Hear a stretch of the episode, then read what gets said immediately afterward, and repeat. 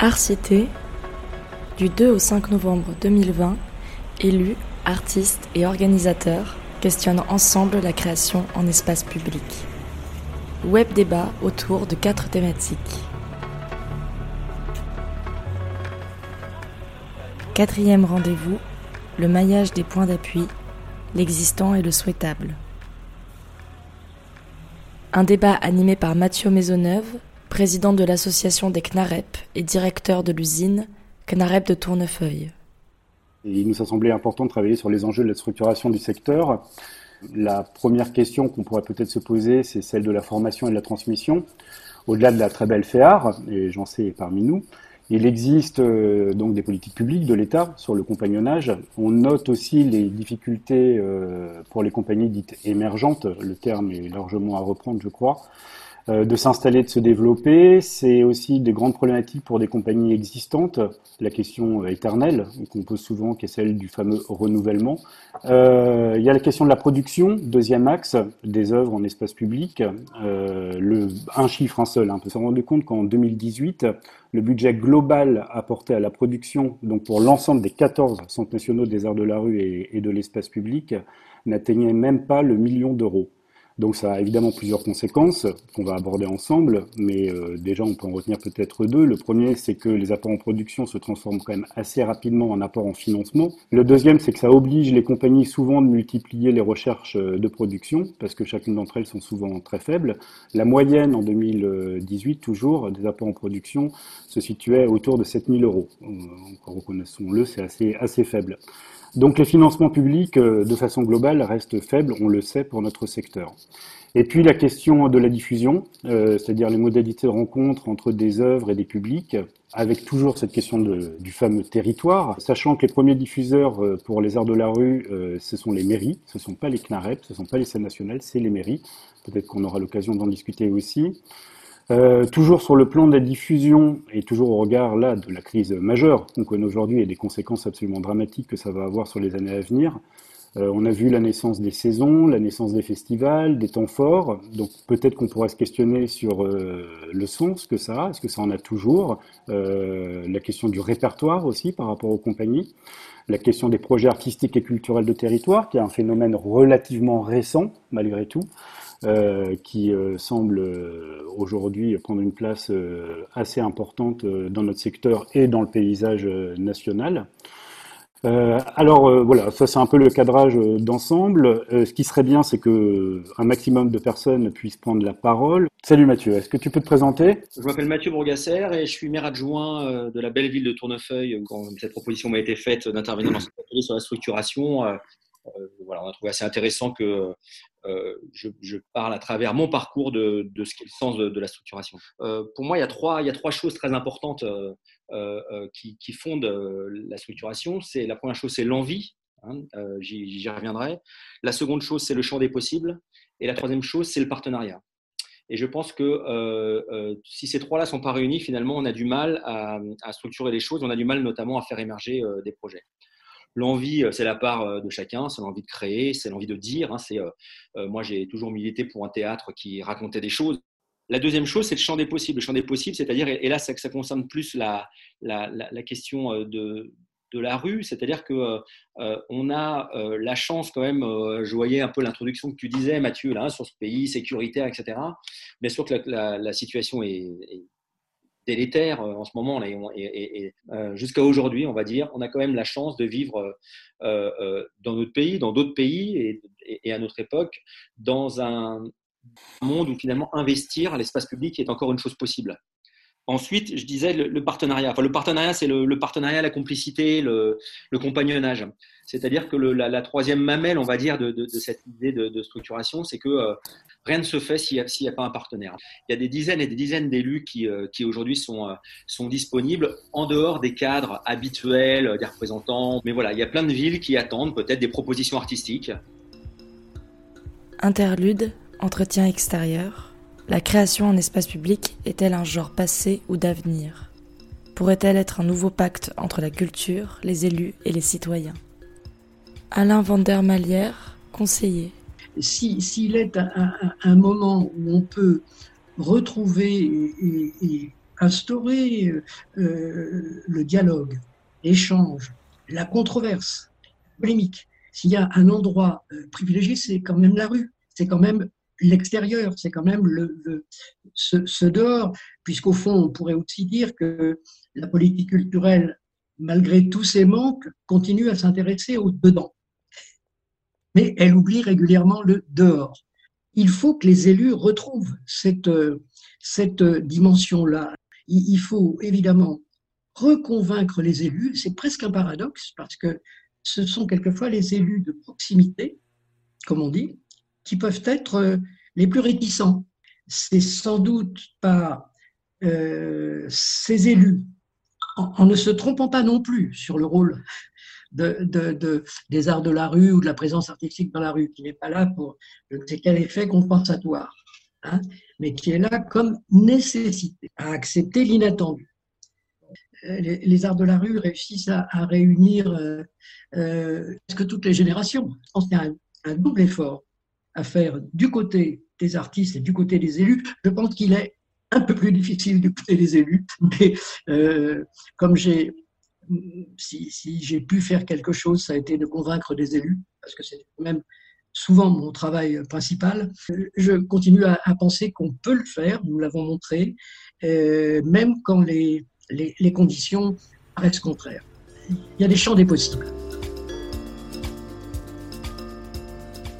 Du coup, Gwenola, euh, tu diriges Arsena, euh, et euh, je crois qu'on avait envie de t'écouter, de t'entendre effectivement sur justement avoir un peu un regard sur la structuration globale du secteur, avec les enjeux notamment de, la formation, j'en ai parlé tout à l'heure en introduction, et peut-être, qui est une question qui est intimement liée à, ces, à toutes ces recherches-là, celle des esthétiques, notamment la question de la porosité des esthétiques sur la question du, champ des possibles, parce que euh, c'est euh, euh, le, mot qui ressort des précédentes interventions et celui de la structuration.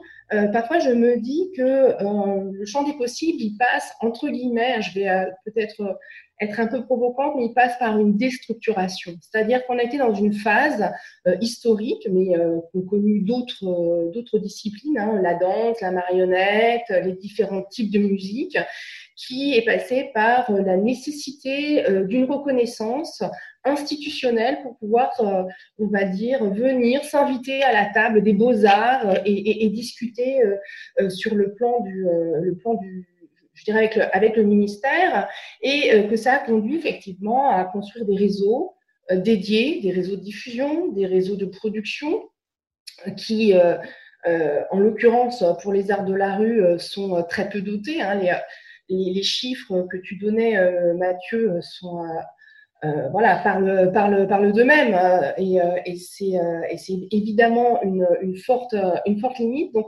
l'art en espace public n'est pas une discipline, c'est un mode de relation et que ce champ des possibles, il me semble qu'il peut se réouvrir en euh, développant des coopérations en dehors, euh, en dehors des réseaux. Donc la problématique qui me semble être celle euh, des arts de la rue aujourd'hui en termes de structuration, c'est comment instaurer des coopérations, des coopérations horizontales, c'est-à-dire d'égal à égal, avec les autres outils, outils généralistes et ça a des enjeux évidemment de, de, production très forts. Ça a des incidences évidemment sur euh, la diffusion et ça a des incidences aussi sur, euh, sur les esthétiques.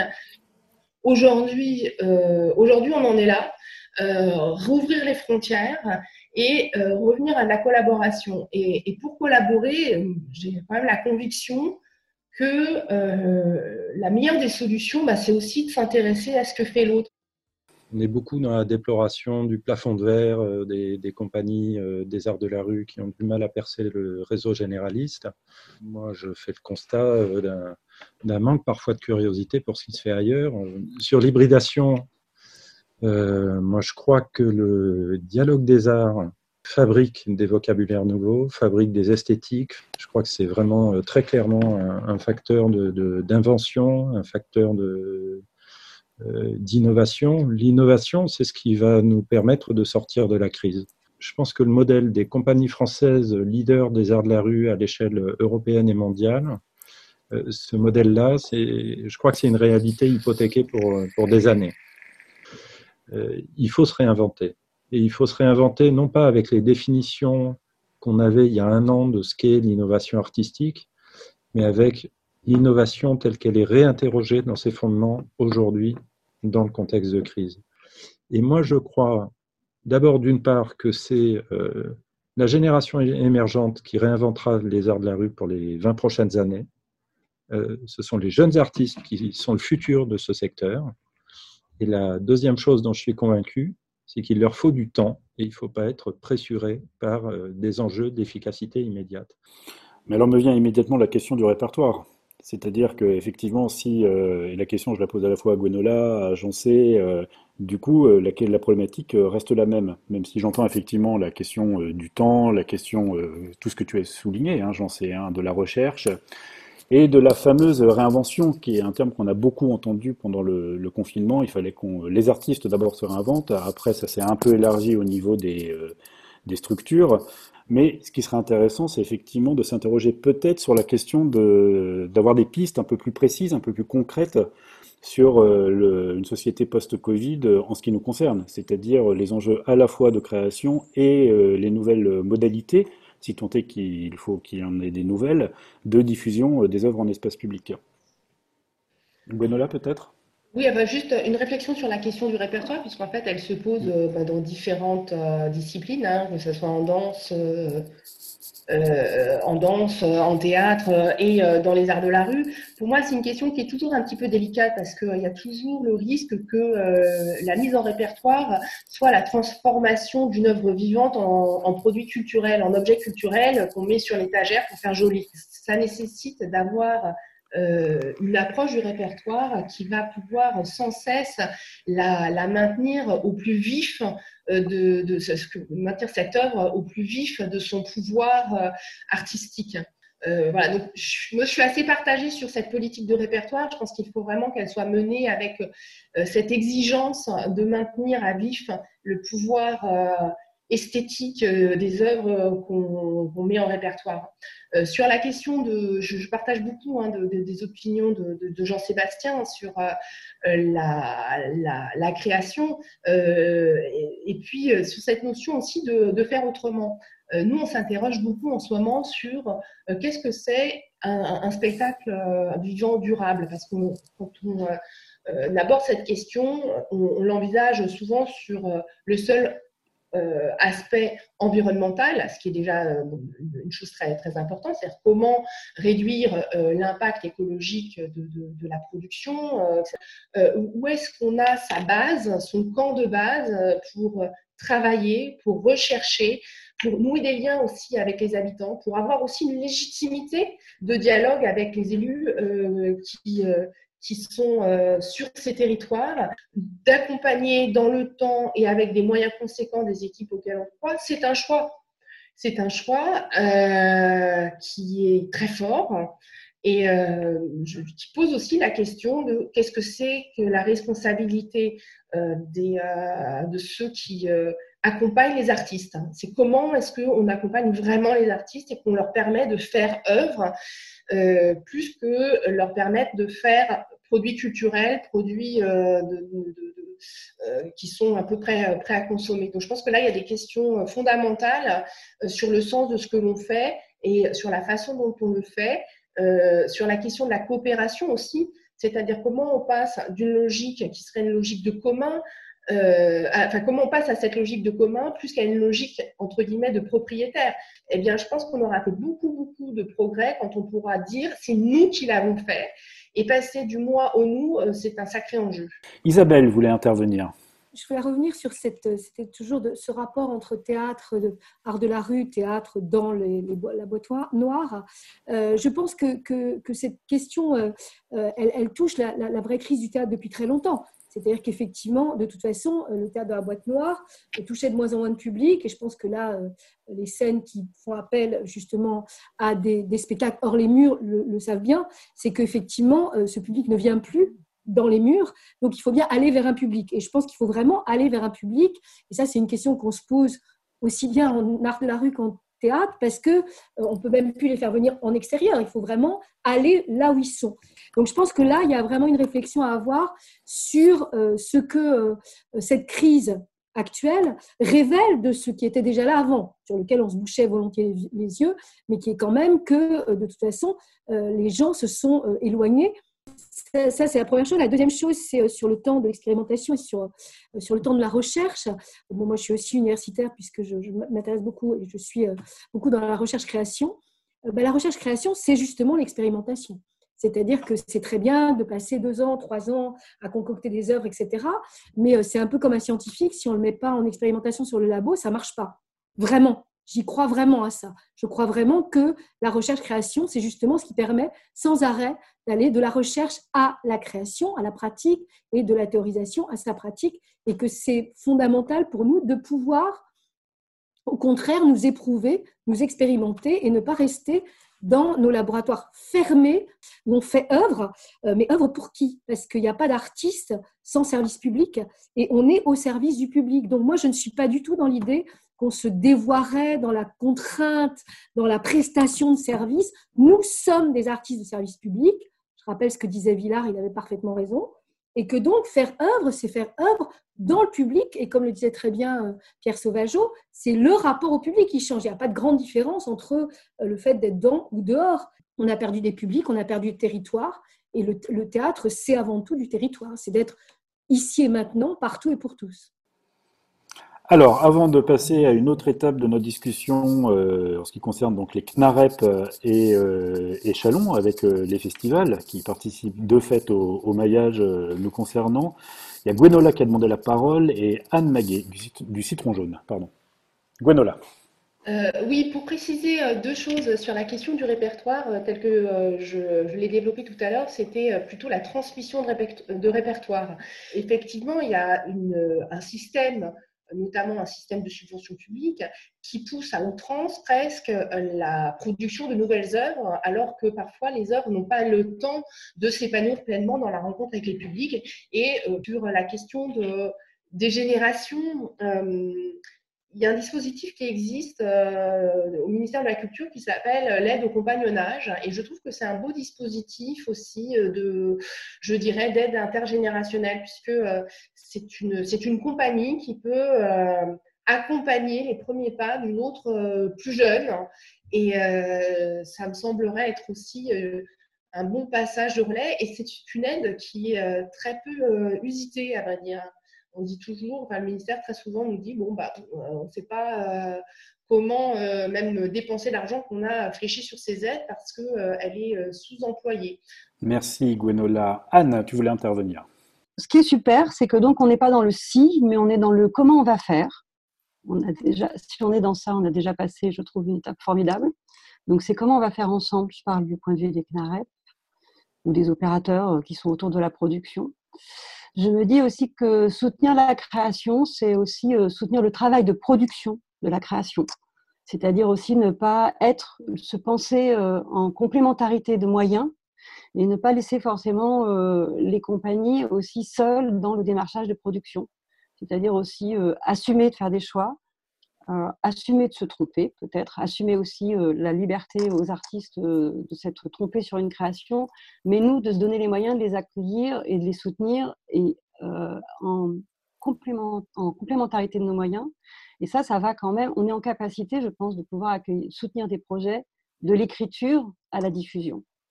La complémentarité des moyens, elle existe sur les opérateurs de l'espace public, elle existe sur les scènes généralistes, elle existe aussi au territoire dans nos différents réseaux. Euh, la notion du temps, bah, c'est la notion des moyens du temps.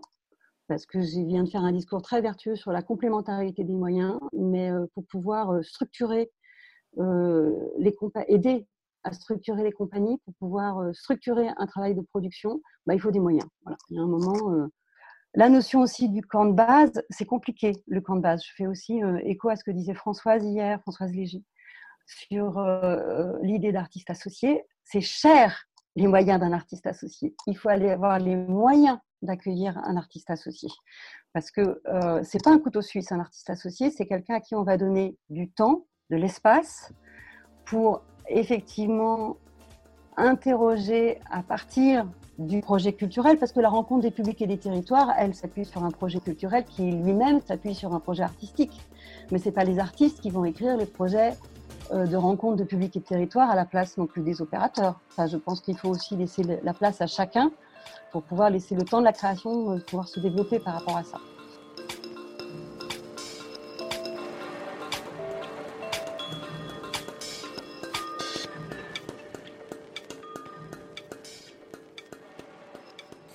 Merci Anne. Euh, bah, excellente transition. Du coup, euh, sur toujours ces questions de structuration qui nous animent, du coup, euh, je voulais, bah, j'avais invité j'ai invité donc le Fourneau, Caroline, le Festival de Chalon. Mais du coup, pour faire la transition, je me dis que ça peut être intéressant de, d'entendre les scènes croisées de Lozère, qui est un projet de territoire en Lozère, et je pense que ces retours pourraient être euh, assez pertinents au regard de tout ce qui vient d'être euh, échangé. Salut Florian.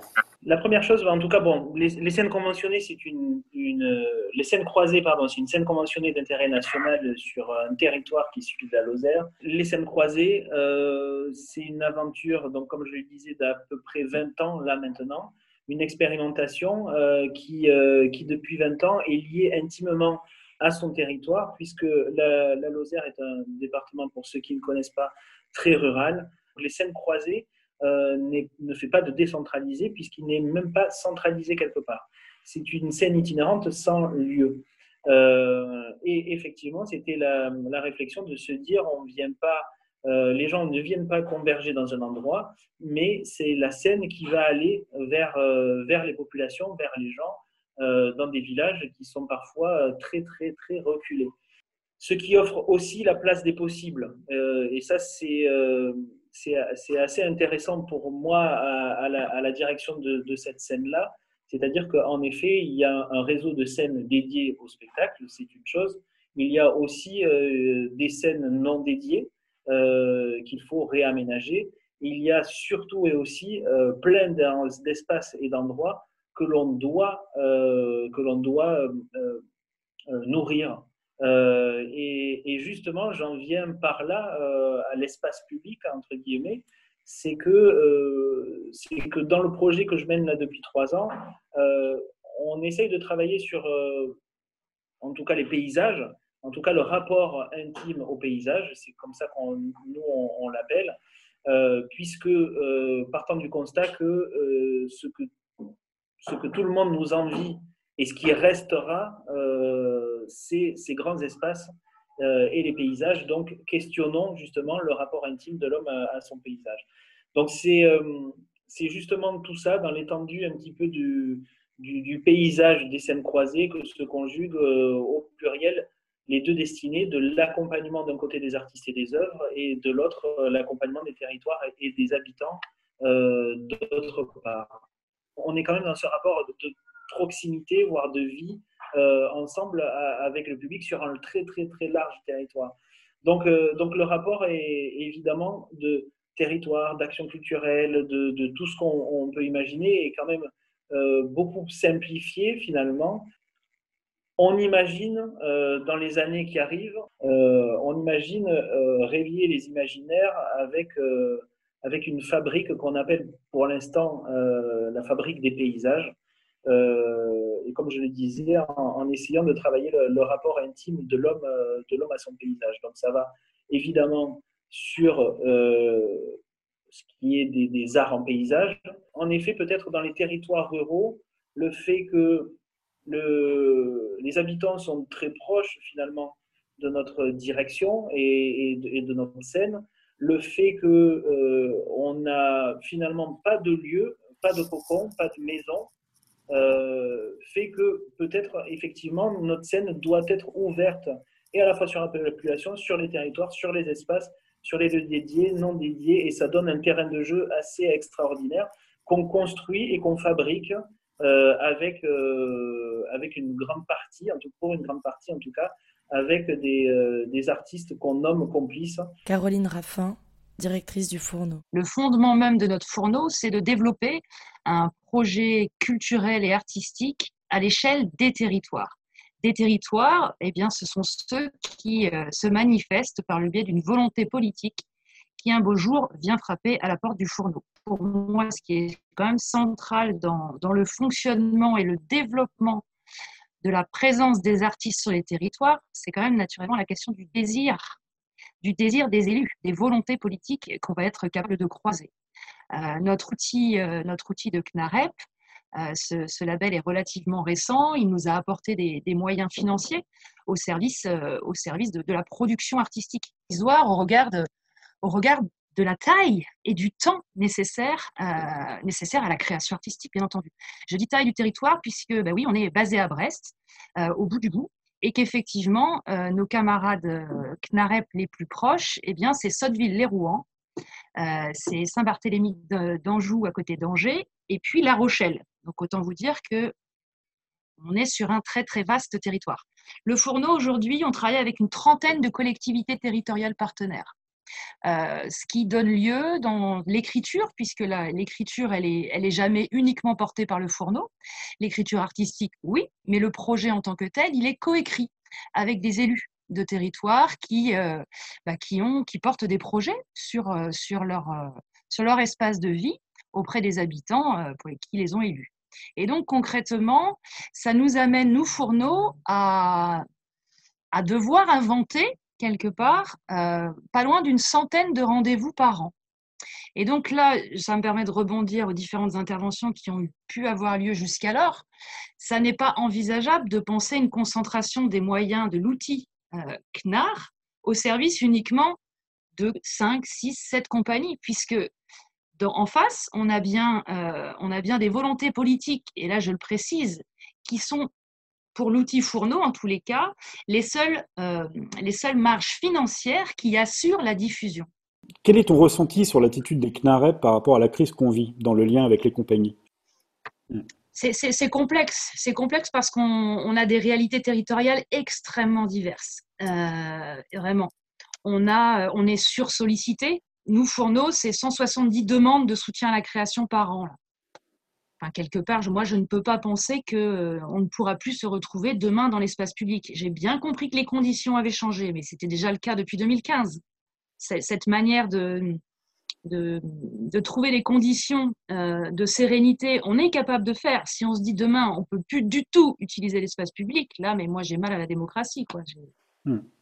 Je suis Bruno, je suis un des deux directeurs du Centre national des arts de la rue de Chalon-sur-Saône euh, et euh, on avait porté un projet, une candidature avec Pierre Dufourreau qui est également directeur artistique de Complexe Cafarnaum. Donc on a une doublette artiste et direction administrative et partenariale, on va dire, sur l'écosystème. Je suis plus sur l'écosystème. Euh, par rapport à l'évolution des festivals, euh, et plus particulièrement de celui de Chalon dans la rue, bah, effectivement, on se pose la question du, du, du vraiment du, du, de la rencontre entre euh, les diffuseurs et les créateurs. Euh, et euh, on, on, on s'interroge vraiment sur euh, sur euh, bah, l'histoire qu'on a qu'on a récupérée et si on n'est pas un peu à côté de la plaque à reproduire des schémas produits culturels pour pas dire un schéma capitalistique dans ces dans ce type de manifestation et dans l'endroit où on est pour que les, les, les, créateurs puissent rencontrer des, des financeurs. Donc, euh, effectivement, on a, on, a, on a cette interrogation au-delà de la problématique, euh, de la problématique effectivement de, de contexte sécuritaire, sanitaire. Euh, on a une autre interrogation, c'est par rapport au format. Bien évidemment, j'ai plus envie de parler c'est Anne de Sotteville qui, appuie là-dessus sur la diversification des formats, plutôt que de dire qu'on est en plein changement de format, et comment s'inscrit euh, au sein du festival, donc qui est la partie diffusion, hein, euh, la, partie diffusion du Kinarep euh, de, de, Chalon, même si on a d'autres temps de diffusion à l'année, mais c'est de moindre importance. Et la, la, diversification des formats et principalement la création contextuelle, comment elle est elle peut être menée à être vue dans un temps court et intensif que peuvent être nos, nos, manifestations. Et puis la dernière question qu'on se pose avec Pierre, c'est vraiment comment on fait récit, comment on est au-delà de simplement de la grande fête populaire, comment on fait récit de ce qu'on propose, de ce que de ce qu'on propose, de ce que les artistes proposent pour euh, compléter et réagir un peu à ce qui s'est dit, euh, je voulais parler des partenariats, donc des financements de nos, de nos structures. Donc bien évidemment, on y arrive parce qu'on a de multiples financeurs. Euh, a été évoqué que les villes étaient de plus en plus euh, le, le, le, le, cœur de nos, de, nos, financements. Voilà, moi, à titre d'information, euh, Chalon, le CNAREP de Chalon est financé à 55% par, euh, par la ville de Chalon faut savoir que la ville de Chalon, une commune de 48 000 habitants, avec un budget de 68 millions. Donc, si vous faites le calcul, ça fait quand même 1,4% de son budget euh, de fonctionnement. Donc, euh, effectivement, c'est vraiment un partenaire de proximité et euh, assez, assez, assez demandant, on va dire, dans, dans, dans, ouais, dans un résultat qui soit touristique, de lien social et donc euh, la question artistique est euh, parfois un petit peu, et, du fait, et du récit et de ce qu'on fait sur le territoire, est parfois secondaire. Euh, donc ça, c'était pour la partie un petit peu avoir les rapports de force dans les partenariats. Euh, par rapport aux partenaires, euh, comment on fait maillage sur le sur le territoire. Donc bien évidemment, c'est pas forcément que avec des gens qui travaillent dans les arts en espace public c'est avec les autres structures culturelles.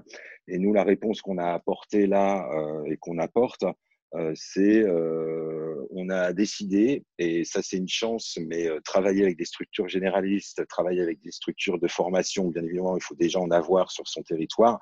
Et puis ça dépend vraiment des personnes qu'on a en face. C'est aussi des histoires humaines qu'on vit. Et je pense qu'il y a un équilibre à trouver, et l'équilibre sur la diversité peut passer dans la complémentarité justement du travail avec les autres acteurs de terrain pour euh, vraiment pouvoir proposer euh, des, des, des, portes d'entrée à l'ensemble des, des, populations qui ne sont pas forcément toutes intéressées par les, les, mêmes choses, mais les ramener dans ce côté, et eh ben effectivement, euh, d'envie, de champ des possibles, de merveilleux, de vivre les choses autrement et de euh, très basiquement sortir de cette torpeur, de cette sidération dans laquelle on est et réécrire les choses avec de l'envie, avec du récit et avec euh, surtout euh, comme fondement de toute action euh, un peu lister les valeurs qu'on défend et savoir si dans ce qu'on fait, est-ce qu'on est, est-ce qu'on est en raccord avec nos valeurs ou pas. Vous pouvez retrouver les différents podcasts des rendez-vous d'Arcité sur la plateforme Ocha. Bonne écoute